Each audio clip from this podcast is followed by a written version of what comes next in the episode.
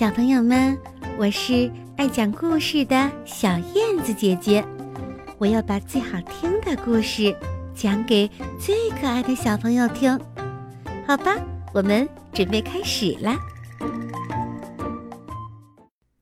冰激凌大餐，放暑假了，小厨师哼哼猪决定举办一次宴会。让朋友们在这个炎热的夏天里乐一乐。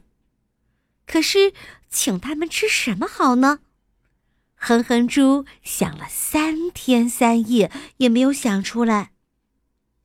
这天中午，哼哼猪顶着火辣辣的太阳进了屋，他一眼就瞧见了旁边那个像仓库似的大冰箱。哎！突然，他就有了灵感，嘿嘿，我可以请他们吃一顿前所未有、毫无瑕疵的冰激凌大餐呢！哎，说干就干，为了将这一次冰激凌大餐做得尽善尽美，哼哼猪一口气跑了九十九个商店。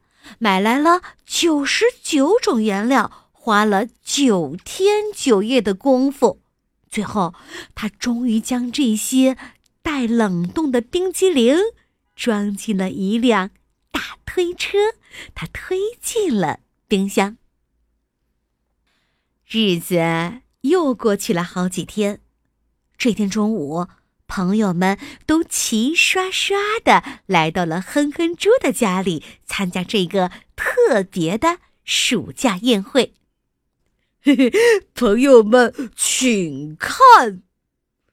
哼哼猪一把拉开了冰箱门，从里面推出一个巨大的、举世无双的。草莓、芒果、木瓜、苹果、西瓜、葡萄、树叶、苦瓜、茄子、露珠、番茄、薄荷、玉米、鸡蛋、奶油、巧克力、冰激凌来！哇塞！大家都惊奇的张大了嘴巴，围着冰激凌转了一圈又一圈。太美了吧！小狗说：“不不，应该说是太完美了。”小猫补充说：“简直可以称得上是十全十美。”什么叫完美无缺？哦，这就是最好的证明嘛！大家你一言我一语，夸个不停。哼哼猪听了，非常的高兴。这正是他想要的效果。嗯，哼猪可以吃了吗？小刺猬举起了勺子问。当然可以，大家尽情的享用吧。哼哼猪笑眯眯的回答。大伙儿一下子反应过来，纷纷伸出了勺子。对准自己喜欢吃的地方，就是一顿猛挖，然后满心欢喜的放进了嘴巴里。哎，怎么了？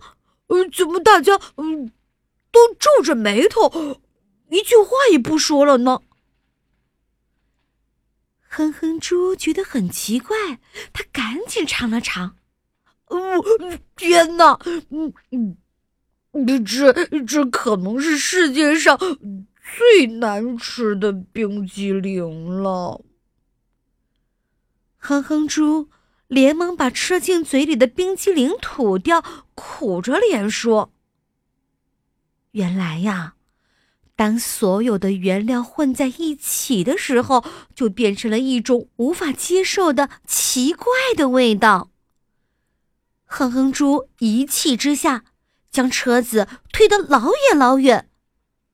车子滚啊滚，连同冰激凌一起晒在了太阳底下。随着温度的升高，冰激凌开始融化了。爱玩的小猫抹了一把，往小猴子的鼻子上一点，呵 呵小猴子成了花鼻小猴了。小猴子当然不服气了，抓起一大把向小猫扔去。不过，没打中小猫，倒打中了旁边的小刺猬。接下来的情况你肯定知道了。所有的小动物，包括哼哼猪，都参与了这一场凉爽爽的冰激凌大战。哼，冰激凌大餐报废了，但是哼哼猪特别开心，因为那天朋友们的心情远比吃了山珍海味还要高兴呢。好啦，小朋友们，今天的故事就讲到这里，让我们明天再见吧。